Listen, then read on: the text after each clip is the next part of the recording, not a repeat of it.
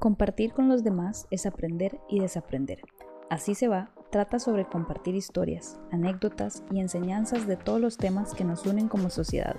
Escucha sobre salud mental, pop culture, consejos, lecciones de vida y experiencias divertidas que pasan alrededor de mí.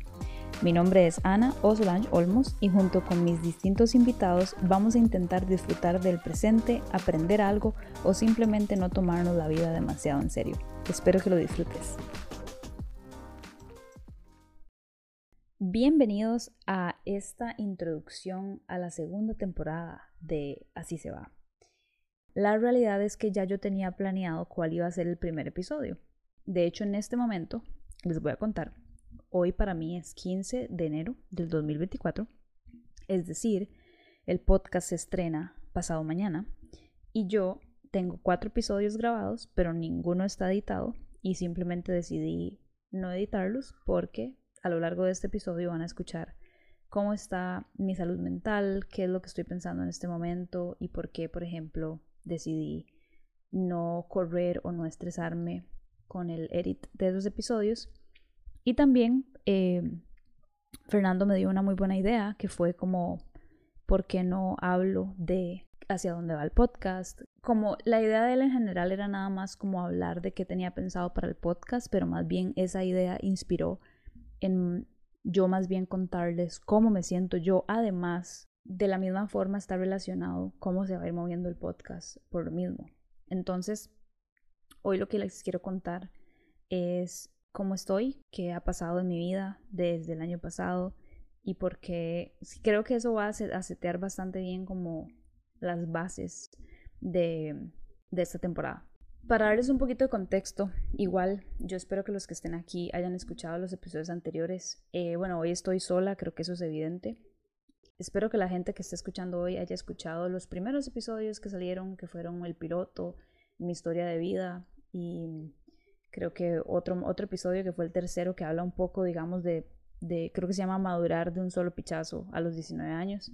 Esos son episodios que se enfocan 100% en mí y este, digamos, que va a ser el siguiente episodio que está muy enfocado en mí. Y sí, me gusta porque al final de cuentas eso es parte de la idea de este podcast, de yo compartirles cosas. Eh, espero, bueno, no espero porque eso significaría que alguno de ustedes tenga que sentirse como yo me siento ahorita y que no es bonito pero tal vez espero que si alguno se siente así como yo me siento, encuentre como simplemente compañía em, en el hecho de que yo estoy pasando como simplemente por un momento de salud mental bastante raro y nuevo para mí. No, no grave, pero yo no estoy acostumbrada, nunca había como padecido de la salud mental.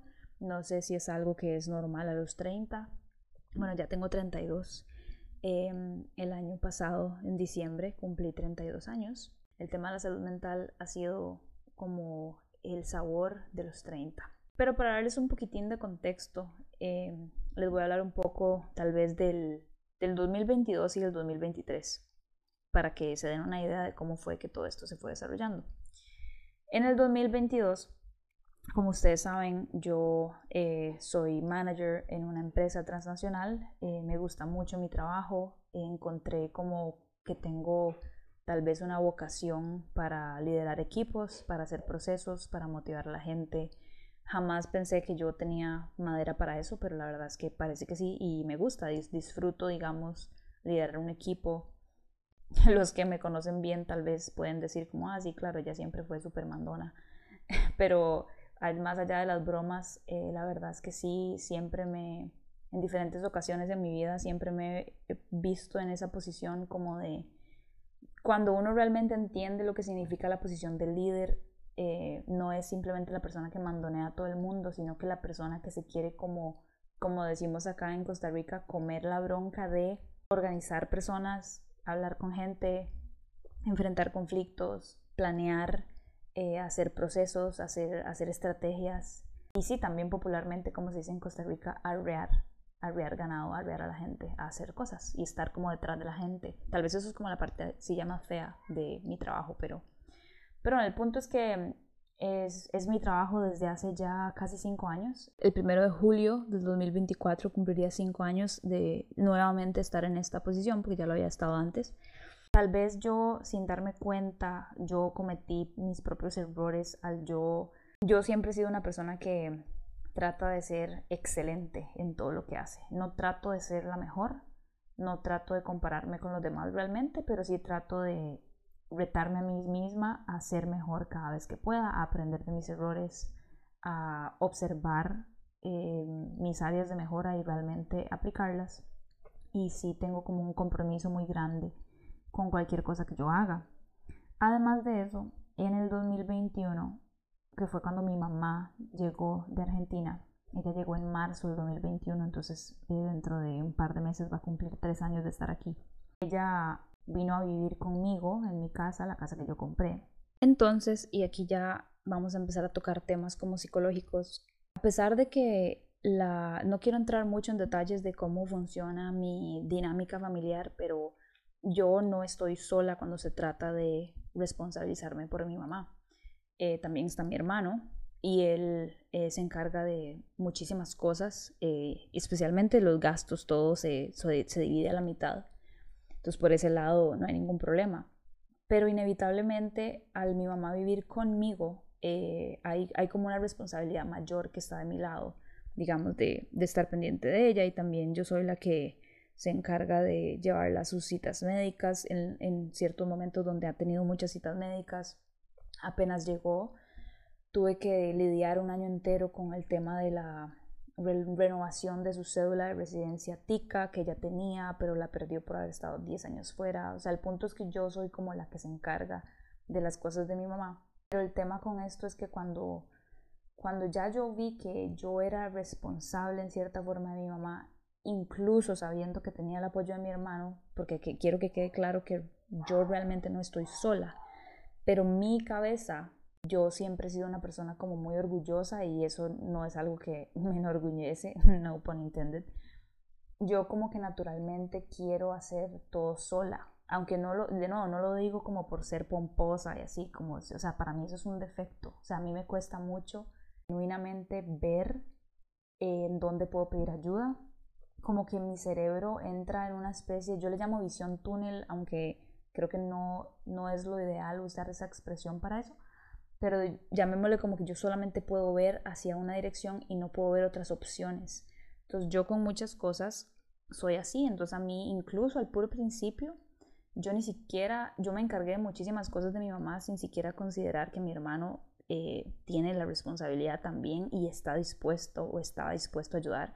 Y hasta que yo hablé con él para mostrarle como muchísimas cosas fue que dijimos, ah, mira, sí, o sea, yo puedo, yo no solo puedo, sino casi que debo decirle que él se encargue de la mitad de las cosas. Entonces, el punto es que yo empecé a sentir como demasiada responsabilidad y eso desarrolló como una especie de ansiedad con respecto a no perder mi trabajo, porque mi trabajo es el sustento de nuestra casa, mi trabajo es lo que hace que podamos pagar el financiamiento de esta casa todos los días, poder ir al supermercado, poder pagar el agua, la luz, el internet, la gasolina, pues el préstamo que tengo adicional de la casa. Entonces, yo sin darme cuenta, cuando ya vi a mi mamá aquí viviendo conmigo, yo empecé a entrar como con un miedo, como una ansiedad de no puedo perder mi trabajo. ¿Y cómo se tradujo eso? Eh, yo, a, yo tener que ser la mejor o, o, yo mejorar para asegurar que mi desempeño laboral sea el mejor, para que si existía la posibilidad de que a mí me despidieran, no eliminar esa posibilidad, por decirlo de alguna manera. Y eso me empezó a hacer mucho daño, porque entonces yo trabajaba demasiado, me exigía demasiado. Hay muchas cosas, por ejemplo, otra de las teorías que tengo con respecto a este tema es que yo desde que empezó la pandemia trabajo desde mi casa y ahora que la pandemia ya terminó, sigo trabajando desde mi casa y eso me empezó a afectar porque si alguno de ustedes, supongo que la mayoría de ustedes experimentaron hasta cierto punto el teletrabajo, hay una teoría muy cierta que es de que uno en la casa, uno es muchísimo más productivo, pero uno cree que no es tan productivo, entonces más bien uno como por huevonada trabaja más de la cuenta, o sea, uno se conecta a, las, a la hora en punto y como uno no tiene nada que hacer en la casa, pienso yo, digamos, como en la hora del almuerzo, uno es como, ah, no, no importa, estoy aquí en la casa, entonces me siento y me quedo trabajando me tomo solamente media hora para comer y la otra media hora la trabajo de por sí, estoy aquí en la casa. Y luego cuando ya uno sale de trabajar, uno es como, no, no, pero estoy aquí en la casa, entonces me voy a quedar un toquecito haciendo unas cosas. Entonces uno al final termina siendo el triple productivo o el doble productivo. Y uno no tiene como ese desconecte que tal vez uno tenía cuando iba a la oficina de salirse de la oficina físicamente y viajar, transportarse desde la oficina a la casa como para hacer ese cierre de sesión y llegar a la casa y decir, ok, la casa es la casa y en la casa se hacen cosas de la casa. Entonces yo justamente eh, empecé a notar eso, como me, me preocupaba muchísimo por ser súper productiva en mi trabajo, por usar cada minuto, me sentía irresponsable si no, si perdía el tiempo, más bien sentía que, que, tenía que trabajar más y quedar más y quedar más y así trabajé durante todo el 2022. Todo el 2022, tras de eso, mis clientes, eh, no jamás voy a entrar en detalle de estos porque podría ser incluso un, o sea, un peligroso que yo diga información de los clientes con los que yo trabajo, pero yo tenía un par de clientes bastante difíciles y bastante importantes y grandes y eran bastante complicados y yo empecé a pasarla realmente mal. Recuerdo el año pasado, en febrero, recuerdo que Fernando y yo hicimos un plan de San Valentín para irnos a un Airbnb y por, un, por una negligencia de una persona de mi trabajo, se le había prometido a mi cliente que el fin de semana alguien de mi equipo los iba a ayudar, o sea, una persona ajena a mi equipo le prometió al cliente que mi equipo iba a estar disponible un sábado para ayudarles con algo y la persona se le olvidó mandar el mensaje a mi equipo, entonces yo no pude organizar eso. Entonces imagínense lo que es llegar a un Airbnb a pasar el fin de semana de San Valentín con su pareja y justo cuando ya estábamos así como abriendo las birritas y yo dije como voy a prender el parlante para poner musiquita y a donde voy a prender el parlante y, y pongo, lo conecto a mi celular, veo a mi clienta enojadísima mandando correos de que algo no está sirviendo y de que estaban esperando que nosotros nos conectáramos y bueno, ese tipo de cosas sucedían durante el 2022 y 2023, al punto que yo lloraba fácilmente todos los días, lloraba antes de dormir, eh, lloraba en los descansos, lloraba en la hora del almuerzo, porque o sea, yo, yo estaba al límite con mi trabajo y por todos lados yo, todo, todo se movía a favor de que yo sufriera muchísimo, por decirlo así. Pero mucho era yo misma no poniendo límites, yo así incluso a mis clientes. Y luego la vida se encarga, digamos, de darle a uno las lecciones porque al final terminó decidiéndose quitarme a mis clientes. Y a pesar de que no me dijeron en ningún momento que yo hice nada malo realmente, sino que más bien al contrario me hasta me dijeron, me pidieron disculpas como de que yo era demasiado, digamos, para una persona manejar todas esas responsabilidades.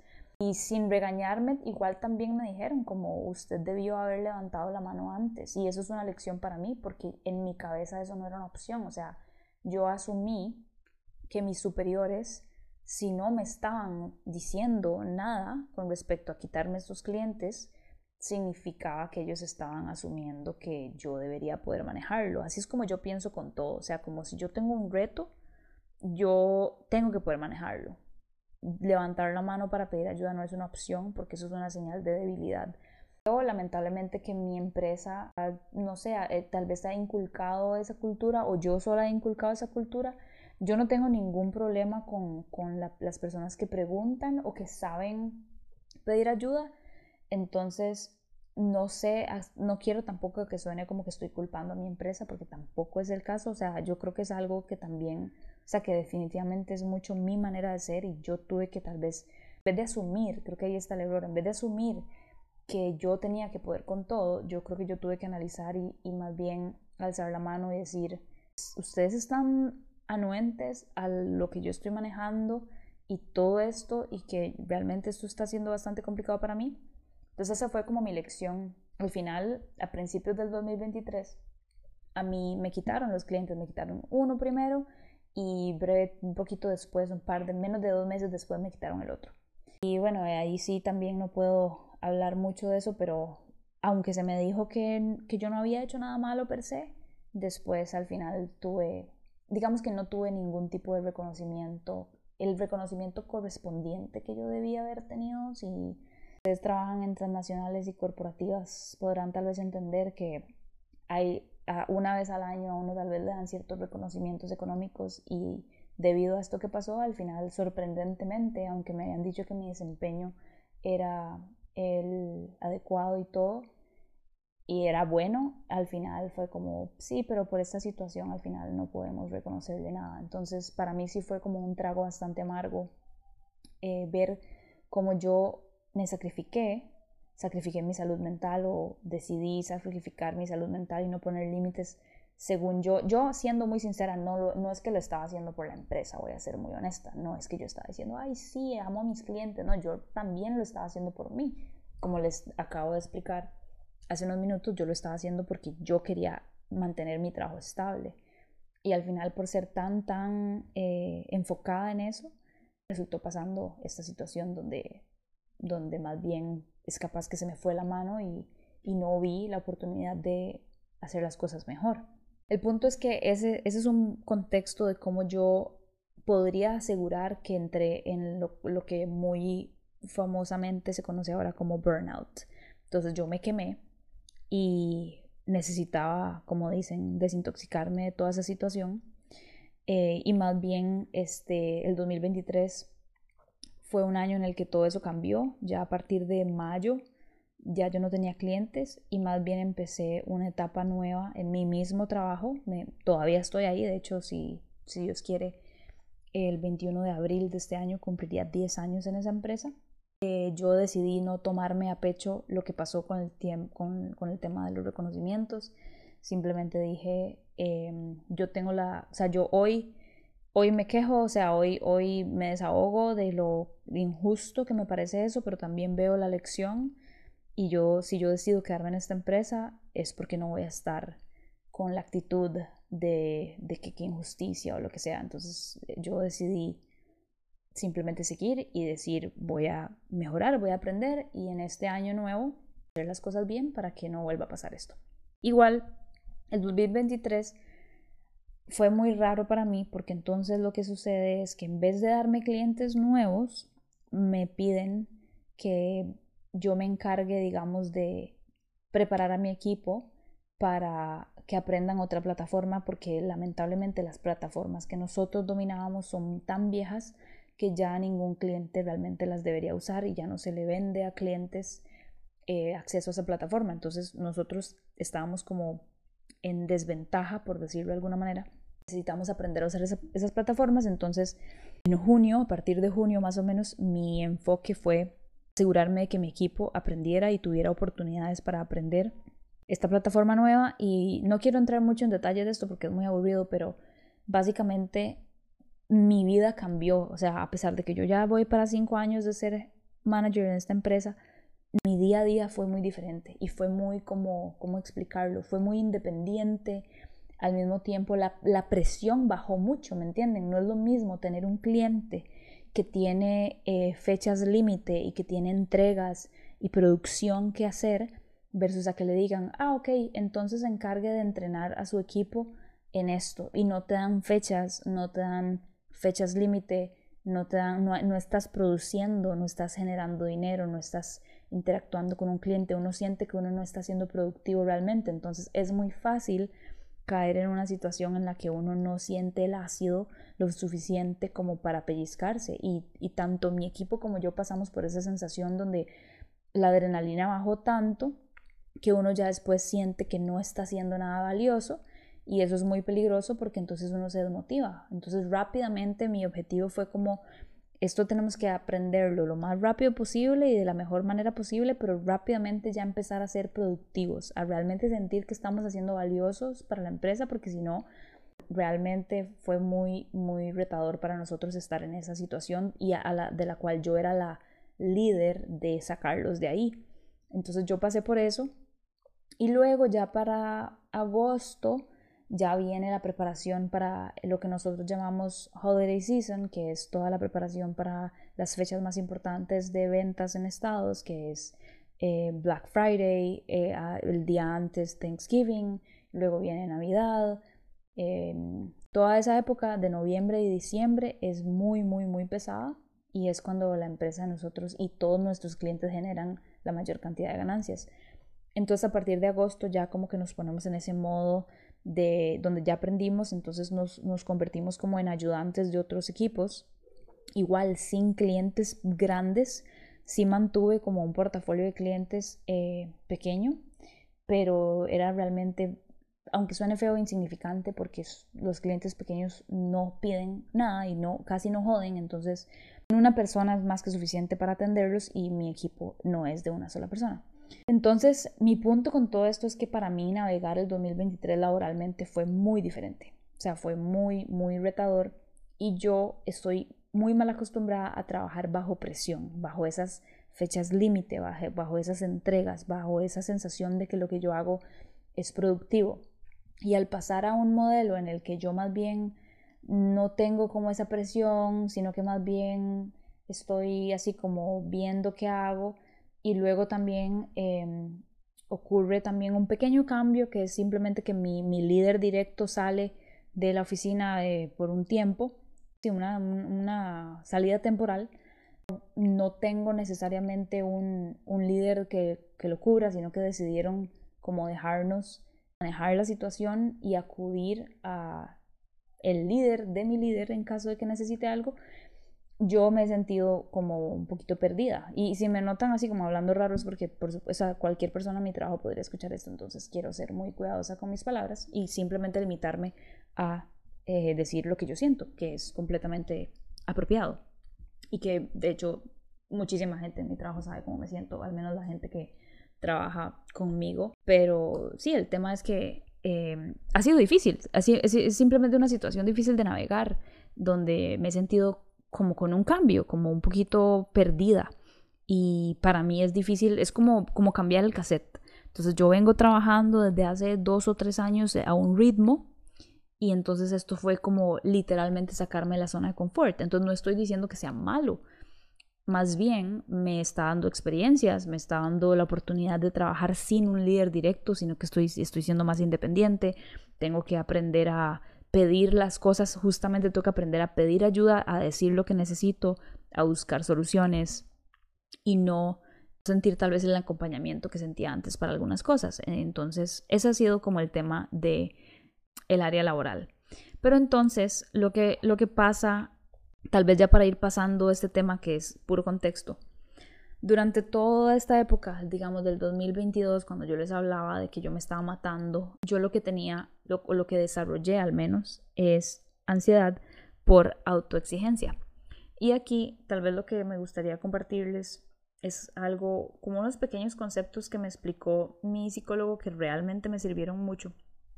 Estos conceptos son, por decirlo así, propios de él. Yo no los he encontrado así como en la literatura o, como que en algún lugar en internet, pero él me explicó esto y yo tomé nota y me parece muy útil ver la ansiedad desde este punto. Básicamente, según mi psicólogo, la ansiedad puede venir de tres lugares o tener tres tipos de causas diferentes. Una puede ser sobrepensar el futuro, o sea, el overthinking. La segunda puede ser el control de las cosas o de las situaciones o de los demás. Y la tercera es la exigencia. Y para él la exigencia se divide en otras tres cosas, que son no querer equivocarse, compararse y la autocrítica. Entonces, basado en este concepto, yo estaba en aquella época, en el 2022 y parte del 2023, estaba en la, en la exigencia. Yo me enfocaba en no querer equivocarme, en compararme, incluso si es conmigo misma, y en la autocrítica, o sea, en, pensar que cualquier cosa que yo hago está mal o puede ser mejor o lo que sea. Yo era como mi peor enemigo. Y eso al mismo tiempo desencadenaba un montón de cosas en mí, como impaciencia, intolerancia con los demás, porque mi psicólogo me explicaba que es como que cómo yo voy a ser agradable o estar tranquila con alguien más si alguien dentro de mí siempre está jodiéndome, por decirlo de alguna forma. Siempre está diciéndome que lo que hago está mal, que esto que hice lo puedo haber hecho mejor y así. A lo que voy con esto es que pasa el tiempo, pasa, pasan estos cambios, empieza el 2023. Yo en el 2023 eh, busco esta terapia, ¿verdad? Yo empecé en marzo y empiezo a trabajar estas cosas y las cosas van cambiando. Y entonces parte de lo que yo trabajé con mi psicólogo fue eh, que yo tenía que buscar cosas que me hicieran feliz, cosas que realmente me gustaran. Porque lamentablemente, o sea, el, trabajo, me, yo em, admiro muchísimo a la gente que tal vez en su trabajo siente, sí, obviamente cualquier trabajo, por más que uno le encante, va a ser difícil eh, y cansado, pero cuando uno tiene esa motivación es como que vale la pena yo, eh, si bien me gusta mi trabajo, no, no, no, puedo decir que es una como pasión mía, como que me llene.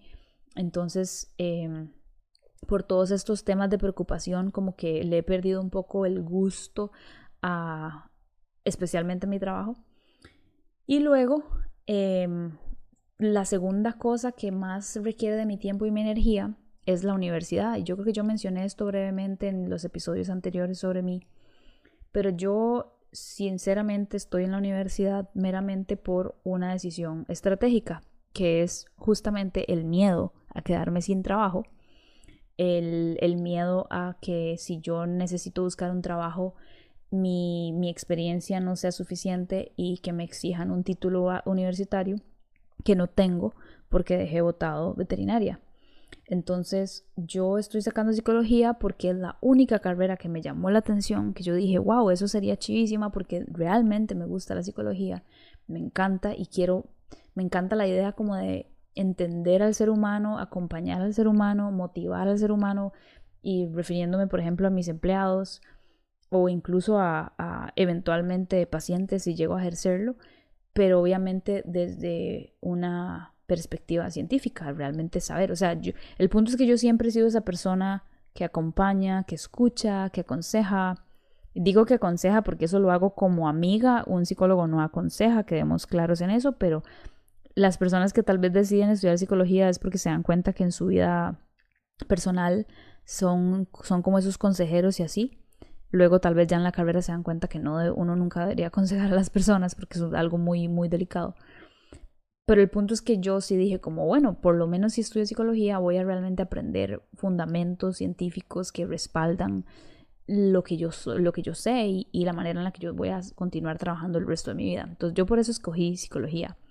Pero la realidad es que hoy por hoy, a mis 32 años, eh, en la modalidad virtual, yo estoy sufriendo muchísimo. O sea, no me gusta, no me gusta hacer trabajos en grupo, no tengo energía, tal vez serían otros 100 pesos, como decimos en Costa Rica, otra historia, si yo no tuviera que trabajar de 8 de la mañana a 5 de la tarde, de lunes a viernes, y luego encima dos o hasta tres veces a la semana conectarme de 6 de la tarde a 9 de la noche y luego trabajar en grupo con gente, reunirme, hacer tareas, proyectos, exámenes.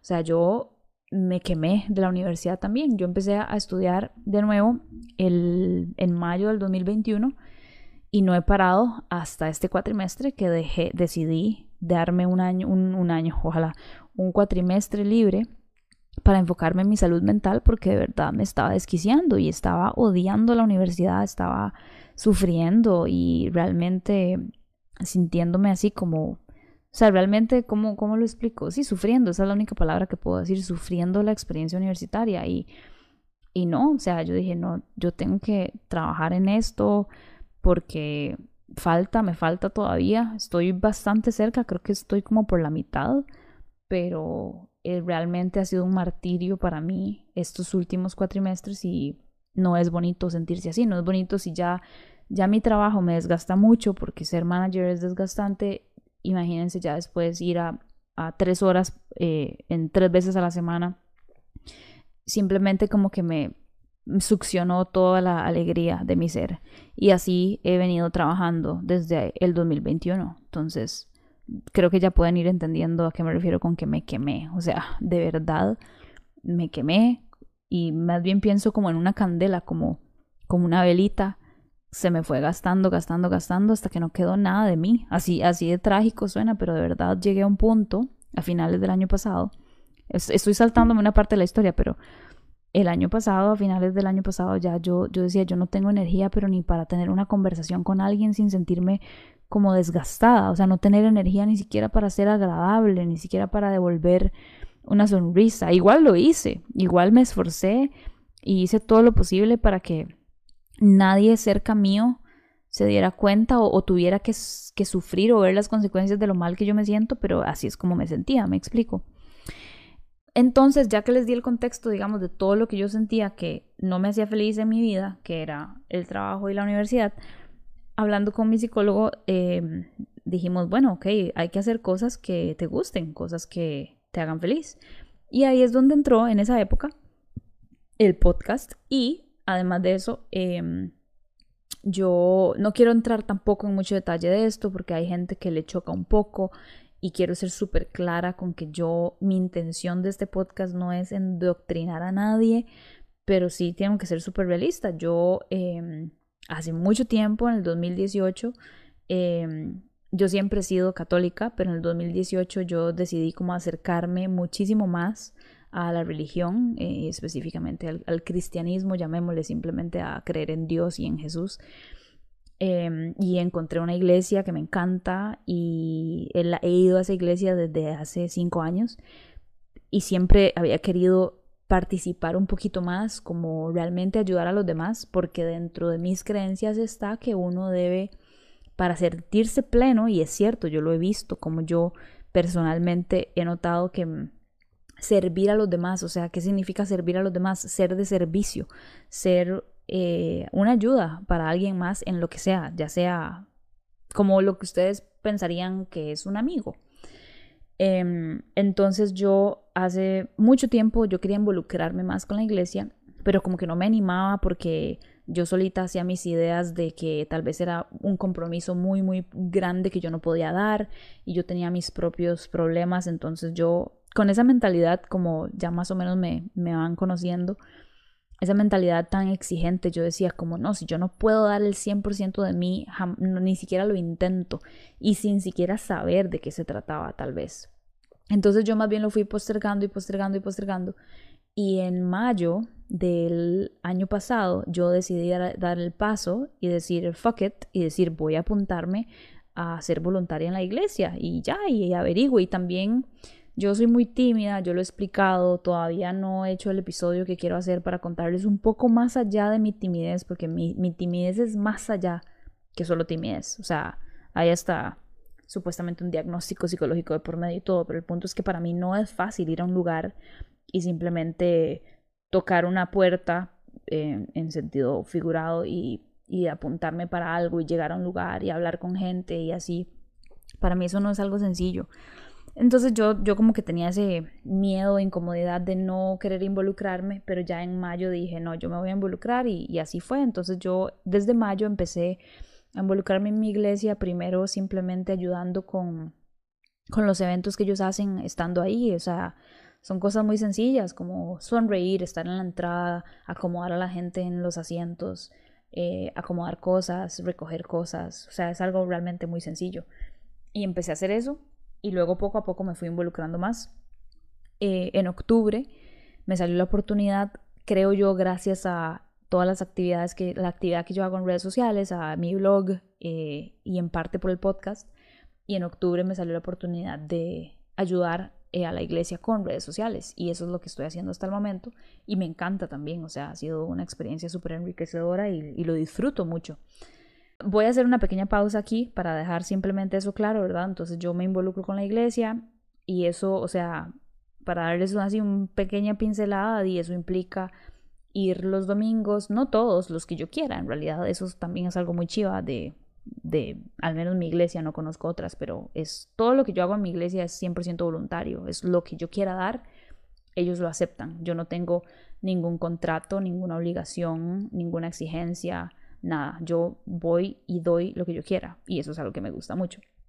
El punto es, pero, yo como, como les digo, si, si han escuchado todo este episodio hasta el momento, verán que yo soy bien como de eso, de, de, ser excelente. De, y cuando digo de excelente me refiero a de excelencia, o sea, como realmente dar lo mejor y hacer lo mejor. Entonces yo, claro, en vez de yo ir un domingo al, al, mes, yo voy tres o cuatro. Entonces yo empecé a ir muchos domingos a la iglesia y luego ya me apunté en lo de ayudar en redes sociales, entonces ya eso implicaba más cosas y yo solita empecé a meterme, meterme, meterme, a cargarme de responsabilidades, a, cargarme de cosas que hacer y a estresarme por eso.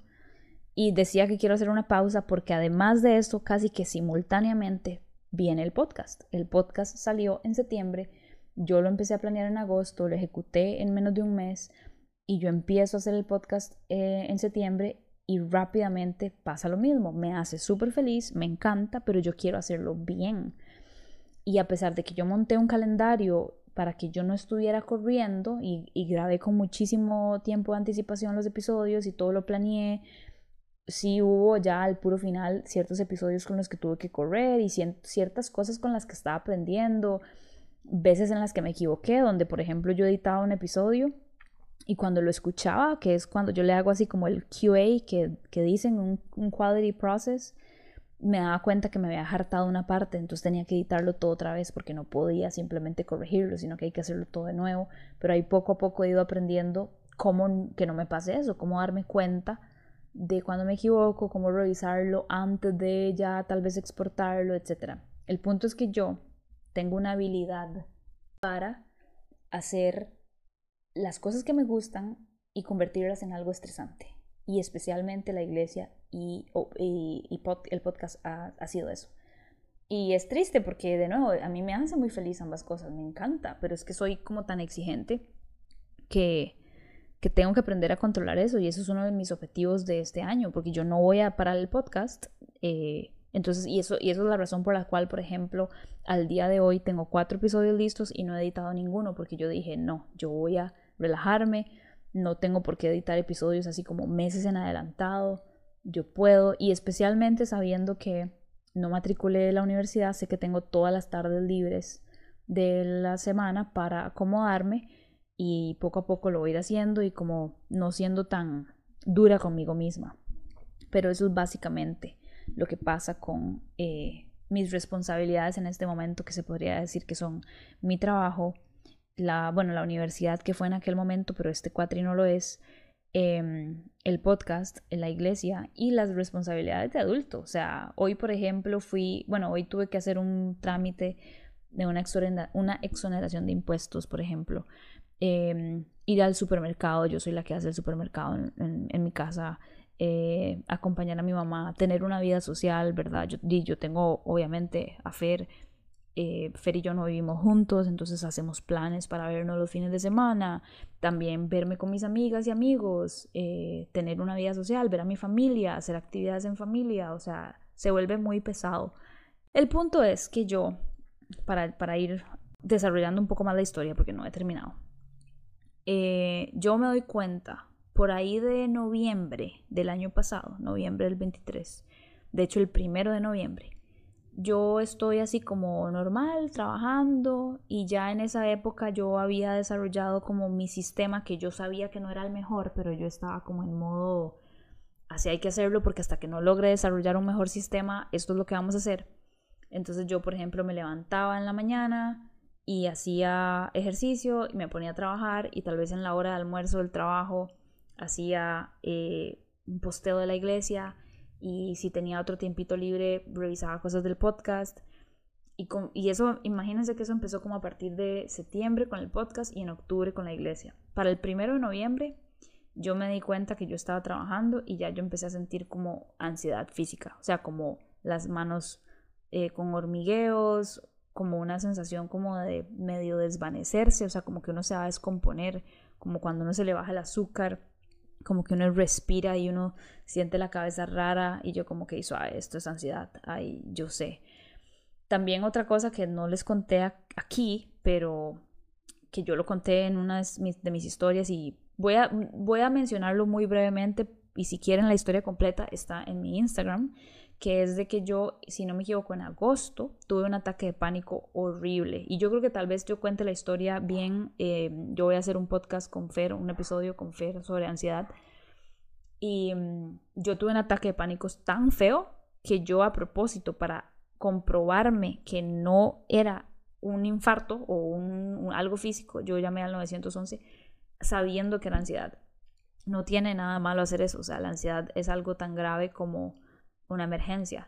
Entonces, la, y la gente de la Cruz Roja está capacitada para atender eso y realmente la persona que vino me ayudó montones. pero era lo único que al menos me iba a dar la paz de que no me estaba dando un ataque cardíaco o algo así.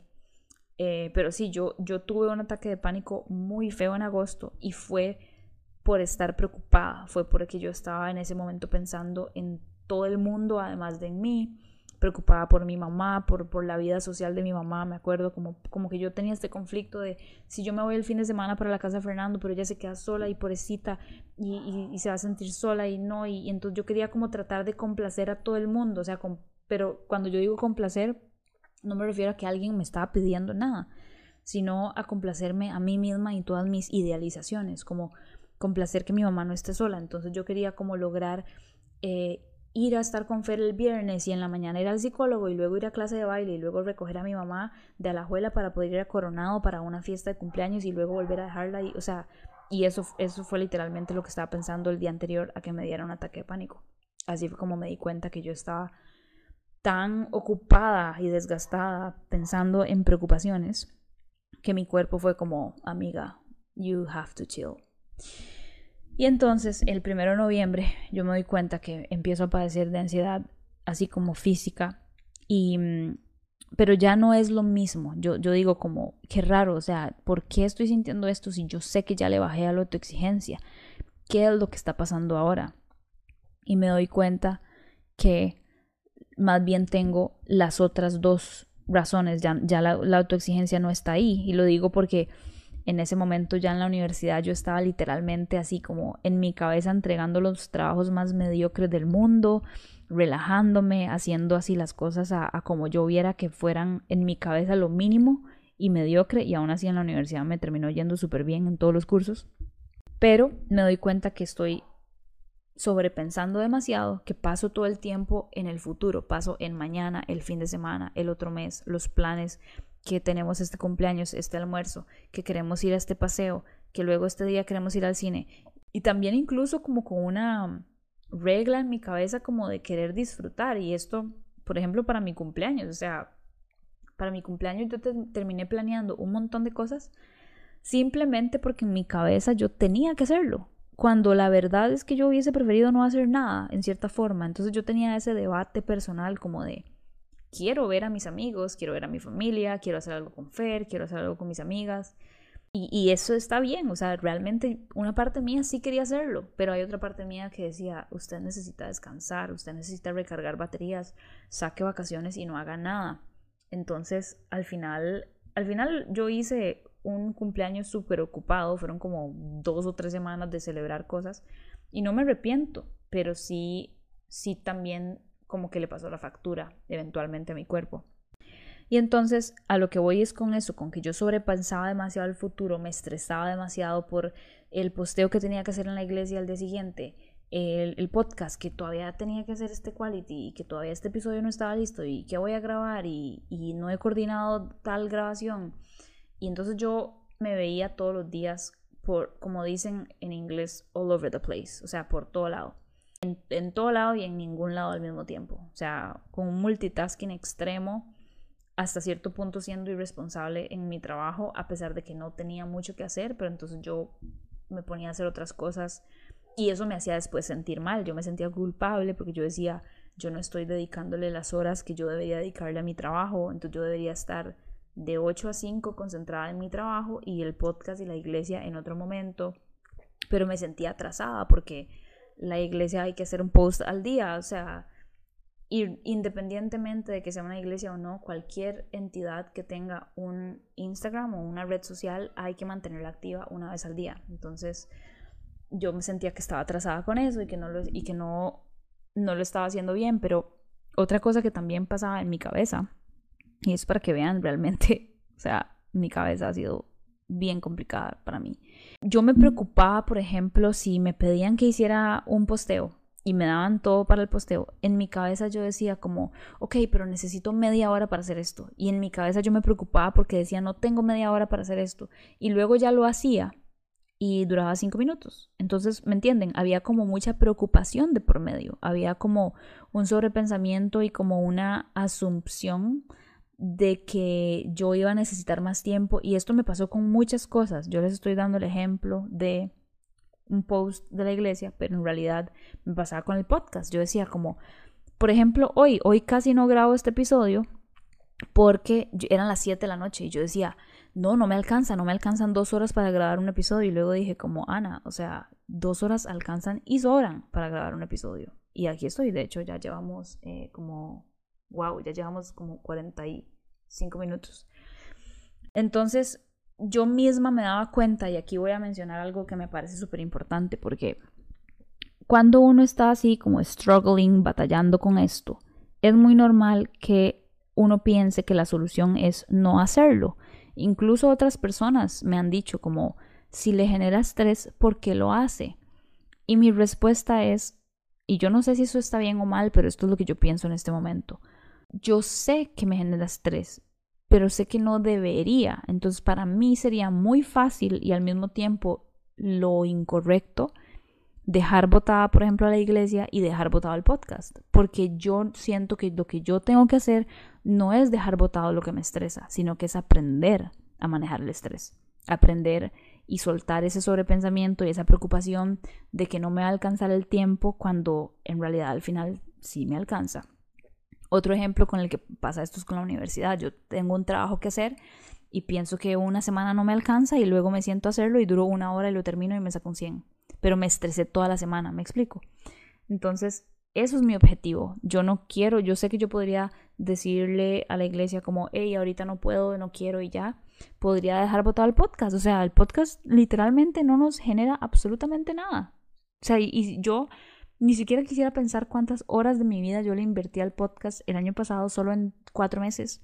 Y probablemente es un pichazo. Pero me gustó hacerlo, me encantó, me encantó la respuesta de ustedes, me encantó que tuvimos en la primera temporada más de 800 escuchadas. Me encantó que tal vez a futuro se haga más grande y, y, que es este espacio para poder yo compartir y hablar, que me encanta hablar paja y hablar de mí y mis problemas. Entonces, sí, sería facilísimo ni siquiera estar haciendo esto y nada más decir, el podcast me estresa, no lo hago, la iglesia me estresa, no lo hago, la universidad me estresa, no la hago, el trabajo me estresa, no lo hago, o sea, ¿me entienden? No es, llega un punto donde no es una opción y no está bien, no es lo que yo quiero, yo quiero aprender a manejar mi estrés y mi ansiedad y eso es mi propósito de año nuevo. Pero bueno, ya para ir cerrando y, decirles unas últimas cosas de, de, de lo que he vivido recientemente en esta época que yo empecé a desarrollar esta ansiedad por sobrepensamiento y por control, porque eso fue lo que pasó, yo empecé a notar como que me daba dopamina, si alguno no sabe qué, a qué me refiero con esto, la dopamina es como un neurotransmisor que le hace a uno sentir como placer. Entonces yo me di cuenta que cuando yo hacía como una lista de cosas que tenía que hacer y las chequeaba, yo sentía dopamina, como, como me, me, gusta, me siento esa productividad, siento que estoy siendo productiva. El tema de la productividad creo que merece su propio episodio.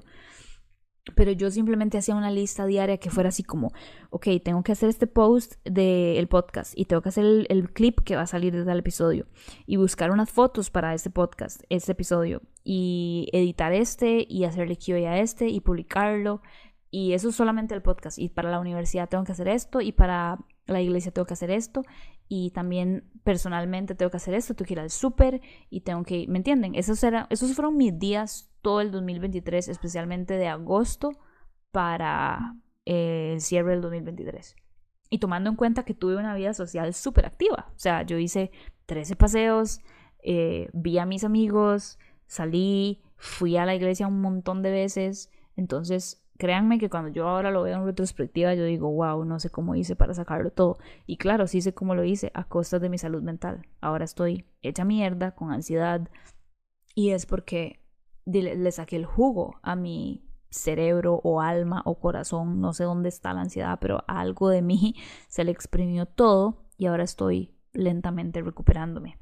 La cosa es que yo me di cuenta ya, ya en estos últimos días incluso la semana pasada fue como un breakthrough para mí porque me di cuenta que yo estaba intentando controlar muchas cosas. Y esto, de nuevo, no es intencionalmente, no es que yo me crea la gran cosa y yo diga como yo quiero controlar a todo el mundo alrededor mío y quiero que todo el mundo haga lo que yo quiero. No, o sea, es, es tan inconsciente, no se los puedo explicar. O sea, uno uno quiere controlar todo lo que va a pasar, eh, uno quiere controlar la manera en la que le hablan los demás, uno quiere controlar cualquier cosa que a uno le interese o le llame la atención, uno quiere controlar eso. Y yo me di cuenta que lo estaba haciendo y que eso era parte de lo que me estaba haciendo daño. Por ejemplo, eh, el día de mi cumpleaños o cerca de mi cumpleaños fuimos a comer a una pizzería y yo tenía demasiado sueño. Por alguna razón fue tan extraño porque yo había dormido bien, pero me sentía demasiado cansada. Y me acuerdo que estaba así, casi que quedándome dormida en el restaurante y eran como las 4 de la tarde y yo decía, quiero llegar a dormir a la casa. Pero yo empecé a pensar, pero si yo llego a mi casa a las 5 de la tarde y me duermo, me voy a dormir un montón de tiempo y luego lo que va a pasar en la noche es que no me voy a poder dormir y entonces luego al día siguiente voy a estar cansada y así es como funciona mi cerebro no les puedo, no les miento cuando les digo que por estar pensando en eso, empecé a sentir un ataque de ansiedad y tuve que levantarme. Gracias a Dios estaba con Fernando y con mi mamá y con Simona, de hecho. Y yo nada más, en, ese momento no he desarrollado como una palabra clave para que Fernando entienda qué es ansiedad. A pesar de que mi mamá y Simona, por supuesto que entienden esto, uno en ese momento no, no, no quiere decir como estoy teniendo un ataque de ansiedad. Entonces yo nada más le dije a Fer como acompáñame abajo porque estábamos en un segundo piso. Y ya con solamente bajar, como que se me bajó y mm, hablamos un rato y, y le expliqué. Eh, Fer es muy, muy conocedor de la ansiedad y en algún momento vamos a hablar de la ansiedad así, un episodio completo y él les va a contar un poquito de lo que él quiera contarles de su experiencia, pero él sabe mucho y él me ha ayudado mucho. Pues al final el consejo de él fue como hagamos lo que, lo que, o sea, hacer lo que vos sientas que queréis hacer. Si, si querés hacer una siesta, haz la siesta. Y si al día, si en la noche no te puedes dormir, de, bueno, no te puedes dormir y te dormís cuando quieras. Porque tras de eso teníamos chance, o sea, creo que ese día era como un sábado, entonces teníamos el domingo para descansar. Y es, es por darles un ejemplo de cómo se ha manifestado mi ansiedad. O sea, es, es literalmente en el momento que yo empiezo a sobrepensar, empieza a triggerearse. O sea, ya llegué a ese nivel. Lo que antes me generaba dopamina, ahora me genera ansiedad. Cuando, cuando me pongo otra, no sé, otra conversación que me triggerió ansiedad hace poco fue así como pensar en, en muchos meses en adelante y pensar en, em, empecé a obsesionarme con la idea de hacer planes para, qué sé yo, mayo, junio o abril y me, me di cuenta que me empezó a generar ansiedad. Y la, la más reciente fue hace poco, como la primera semana de enero. Teníamos el día relativamente planeado, no con horas, pero sí sabíamos que queríamos hacer ciertas cosas, Fernando y yo, eh, planes así como eh, errands que llaman, eh, ¿cómo se dice? Mandados, trámites, vueltas, como quieran decirles. Ustedes saben que nos escuchan en otros países, entonces trato de no hacerlo 100% tico. Pero bueno, hacer, hacer vueltas, cosas, ir a cosas como ir a lavar el carro, ir al supermercado, ir a almorzar, etc. Y por X o Y cosa eh, se atrasó. O sea, bueno, nos, levantamos muy tarde porque nos dormimos muy tarde y porque como que no, dormimos bien. Y entonces luego eh, salimos tarde y Fernando fue a lavar el carro y duró como tres horas porque hubo una situación en el lavacar.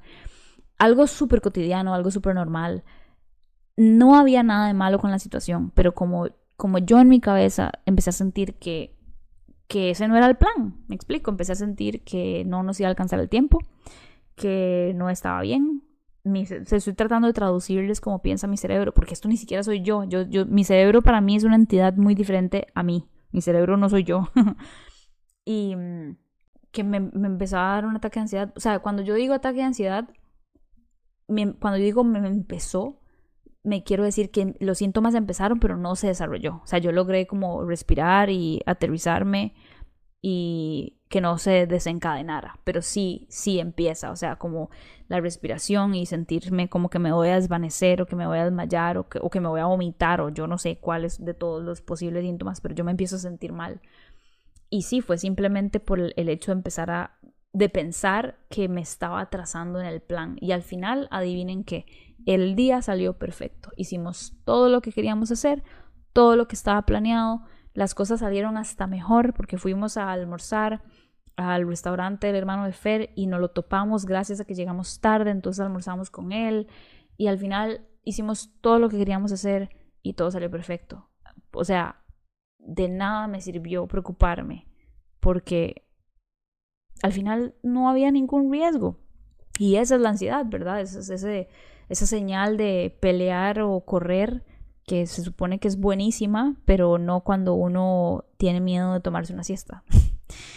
en fin, eso ha sido mi vida estos últimos meses. Em, y por eso es que para mí ha sido medio complicado entrarle al año nuevo. Hoy en mis historias eh, y en mi feed de Instagram compartí qué hice para setear metas de una manera que no me triggeré todo lo que les acabo de contar y creo que hice un ejercicio muy bonito que si lo quieren ver y les interesa está en mi feed de Instagram. Es como una manera de observar el año anterior, solamente ver como los logros y lo positivo. Eso me ayudó a ver que, que, que en realidad el, el 2023 hice un montón de cosas. O sea, saqué el podcast, eh, hice un montón de pasos eh, que quería hacer con la iglesia, eh, hice 13 paseos, hice mucha filantropía, hice, ¿qué más ahorita? O sea, yo me pongo hasta cualquier cosa que me genere felicidad, yo hasta apunté las películas que fui a ver y em, las actividades que hice con mi familia, las actividades que hice con mis amigos, eh, mis, mis logros de salud física, de salud mental. Em, ah, bueno, aquí por ejemplo no he mencionado nada del baile. El tema del baile, como ustedes ya lo saben, si han escuchado los episodios anteriores, es muy importante para mí y el año pasado yo quería volver a bailar y retomarlo, pero me cuesta mucho por el tema de las finanzas, de, que siento que es un gasto y el tiempo y el cansancio y todo, pero mañana vuelvo a las academias, mañana vuelvo a la academia que me gusta y vamos a ver si logro ser constante con el tema del baile y si, perdón, no lo convierto en algo estresante, porque esa es la idea. Esa, perdón, esa no es la idea. La idea es que simplemente yo disfrute todo lo que el baile me puede dar y que no se convierta así como en un reto de que ahora quiero ser, no sé, la número uno o participar en un show, que lo cual sí pasó el año pasado, que tuve la oportunidad de participar en un show y por dicha dije que no, si no me hubiese muerto. Em, y lo último que no mencioné, ya llegamos a la hora ya casi, es el tema de las finanzas, o sea, eso de verdad que también ha sido un trigger gigantesco con el tema de la ansiedad, o sea, las metas que yo tengo, el, o sea, Fernando y yo queremos casarnos eh, y para eso necesitamos de plata. O sea, no queremos hacer nada muy grande, pero yo eh, he estado muy endeudada. Eh, yo gano en dólares, no, no me da miedo decirles eso. si ustedes son de Costa Rica saben la situación del dólar y yo gano en dólares y eso ha sido una gran mierda para mí, mis planes y mis proyecciones, porque cada día gano menos.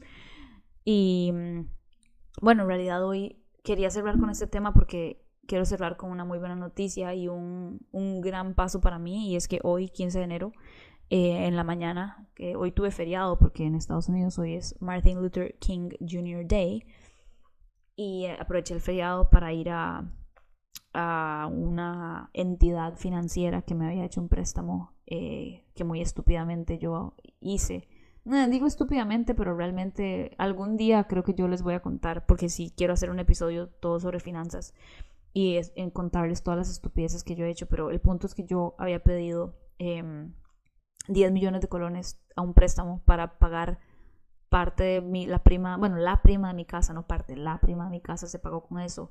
Los 2 millones de colones que yo eh, salí en negativo de la Academia de Baile, si escucharon el episodio de la Academia de Baile ya saben a qué me refiero y en realidad refundir una, como un millón que me quedaba de cuando yo me compré mi, mi segundo carro. Es, todo eso sumaba 10 millones de colones y esos me los dieron eh, en el 2019, pero luego con la pandemia se hizo como una prórroga que lo, lo reseteó, por decirlo así. 10 eh, millones de colones en este momento son, tal vez para los que no, no son de aquí, son como 20 mil dólares. Es bastante plata.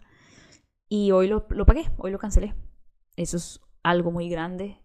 Sí me cuesta, digamos, estoy tratando de no pensar como, como dice, ya era hora. O sea, eso es literalmente lo que mi, mi ser adentro, yo no sé qué, qué ser tan rude vive dentro de mí, que es tan grosero conmigo, mae, que en vez de felicitarme es como, ya era hora de que pagara esa mierda. Y así, así es como yo me trato y es tan malo.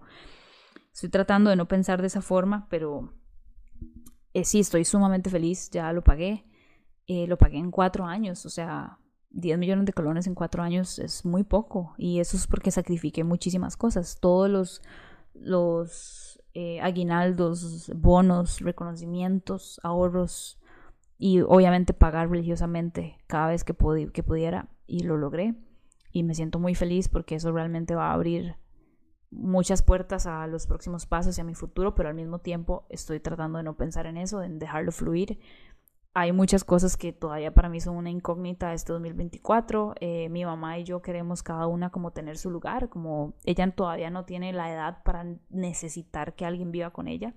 Ella podría disfrutar de tener su propio lugar con sus propias reglas. Mi papá también queremos que venga para que viva con ella. Mis papás están casados, ellos simplemente están separados por un tema de que así tiene que ser por el momento, pero ellos están casados y la idea es que mi papá venga, pero no es fácil. Y en este momento, la verdad, si me pongo a pensar en qué voy a hacer, bueno, mi casa, eh, por si alguno quiere comprar una casa en, con casa en San Rafael de la Juela, con muchas amenidades, mi casa está en venta desde noviembre del año antepasado y no se ha vendido. Pero la idea también es vender esta casa porque no, no, o sea, ya, ya esta casa cumplió su función y no es el lugar en el que yo quiero eh, vivir, ni mi mamá tampoco.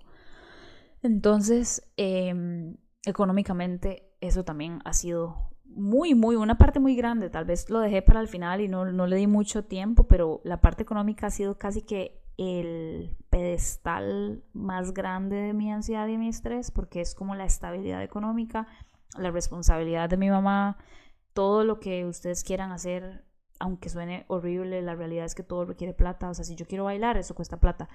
Si yo quiero de comer o ir a pasear o lo que sea, cuesta plata. Yo trato de hacer muchas cosas sin plata, pero es muy difícil. Yo conseguí una rutina de ejercicios viendo YouTube, eso es lo que mejor he hecho, pero a mí me encantaría matricularme en un gimnasio. Que si quiero comer mejor, probablemente es una inversión de plata más grande porque es más barato comer mal. Entonces, eh, todo el tema económico para mí ha sido sumamente pesado en, en, esto. Y, y, sí, o sea, eso era lo que quería compartirles hoy. Creo que estamos justo a tiempo. Y bueno, mi intención era hablarles del podcast, pero lo único que tengo para decir es, va a seguir, voy a seguirlo haciendo. Voy a hacer todo lo posible porque no sea estresante, por no exigirme demasiado. Si un, si un episodio, o sea, sí quiero hacer las cosas bien, no quiero como, no, no quiero usar una palabra tan tica, pero como charralearme, no quiero como descuidar el podcast, yo sí quiero que cada miércoles ustedes tengan un episodio. Eso sí, creo que decidí que voy a hacer tres temporadas por año, lo que significa tres descansos al año, lo cual es importante. Pero lo que voy a hacer es no correr con los edits, cosas que en realidad ustedes no pueden ver, digamos, no, no pueden ver que cuando edité yo un episodio y así. Pero sí quería asegurarles que vamos a tratar de que haya podcast todas las semanas. Si algún día no lo ven, lo siento. No se preocupen. Eh, no debería ser nada grave, pero, pero sí vamos a intentar hacerlo bien. Y, y nada, gracias si escucharon, si llegaron al final de este episodio, muchísimas gracias. Eh, díganme lo que piensan. Eh, quiero tratar de hacer un poquito más de comunidad, de hacer de, interactuar más con ustedes, de que me den el feedback, de, y sí, de, de, darle, o sea, yo no quiero perder el momentum que ha generado este podcast y, y seguir eh, compartiendo con ustedes qué es lo que me guste, así que, lo que me gusta, perdón. Así que, bueno, muchísimas gracias. Eh, próximo episodio ya es, oficialmente es el primero de la temporada. La numeración ya se grabó así, entonces este episodio no va a tener número. El próximo, si no me equivoco, es el próximo episodio es el número 13 y em, es una historia sumamente personal mía, o sea, ahí sí que ya no hay vuelta atrás en, que ustedes van a conocer una de las de los secretos más privados míos, literalmente, las cosas más ocultas. Y hace rato quería contar esta historia porque es sumamente larga. Eh, lo voy a contar con Fernando, bueno, ya lo grabé, lo conté con Fernando, él está como de apoyo moral porque en realidad es como 100% mío, pero él estuvo ahí, fue una cirugía que tuve en el 2018 y es una historia que es algo muy serio, pero al mismo tiempo sumamente gracioso. Entonces espero que les haga muchísima gracia y que también se cuiden cuando escuchen lo que a mí me pasó, porque no le deseo esto ni a mi peor enemigo. Pero bueno, espero que lo escuchen. Muchísimas gracias y Así sea esta picha. Gracias por escuchar otro episodio de Así se va. Recuerden darnos 5 estrellas en Spotify o donde sea que escuchen este podcast y que pueden buscarme en Instagram como arroba así se va separado con puntos para ver muchísimo contenido como este. ¡Chao!